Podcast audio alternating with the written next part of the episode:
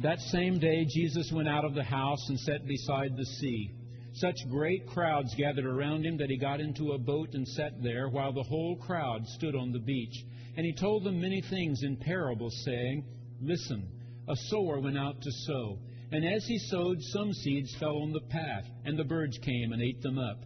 Other seeds fell on rocky ground, where they did not have much soil, and they sprang up quickly, since they had no depth of soil. But when the sun rose, they were scorched, and since they had no root, they withered away. Other seeds fell among thorns, and the thorns grew up and choked them. Other seeds fell on good soil and brought forth grain, some a hundredfold, some sixty, some thirty. Let anyone with ears listen. This is the word of the Lord. A few minutes ago, we sang Bringing in the Sheaves. And we sang these very positive and powerful words sowing in the morning, sowing seeds of kindness, sowing in the noontide and the dewy eve, waiting for the harvest in the time of reaping. We shall come rejoicing, bringing in the sheaves. But you also sang, sowing in the shadows, fearing neither clouds nor winter's chilling breeze, going forth with weeping, sowing for the Master though the loss sustained, our spirit often grieves.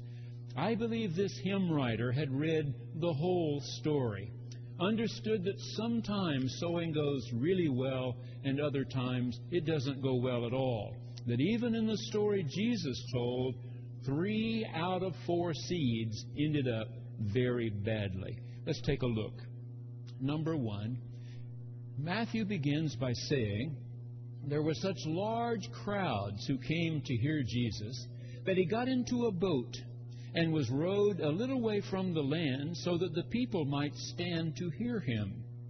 His voice would carry and project better. They could see and hear him.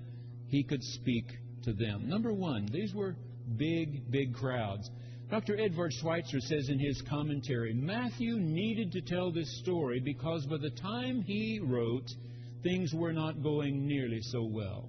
Matthew, his faith community, were not drawing those huge crowds that Jesus had drawn in the most popular times in his ministry. I can tell you that as a minister, sometimes things go easily, and sometimes they don't go nearly so easily. When I was finally finishing my last year of graduate school, we were about to be appointed to a church in Houston. My district superintendent had called and said, we want the pastor of the Memorial Drive United Methodist Church to fly up to Dallas, take you and Gail out to dinner, and tell you what he needs in an associate minister. So he flew up, took Gail and me to Cattleman Steakhouse. We had never been, I can assure you. It was a wonderful meal, and then he said, We're a fast growing young church. We're only seven years old. We have over 1,400 members. We believe that a person like you could take in 400 members next year. 400. I grew up in a little Methodist church three miles outside of Carthage, Texas. All those growing up years, we had about 75 in Sunday school, about 100 in worship. My brother and his wife still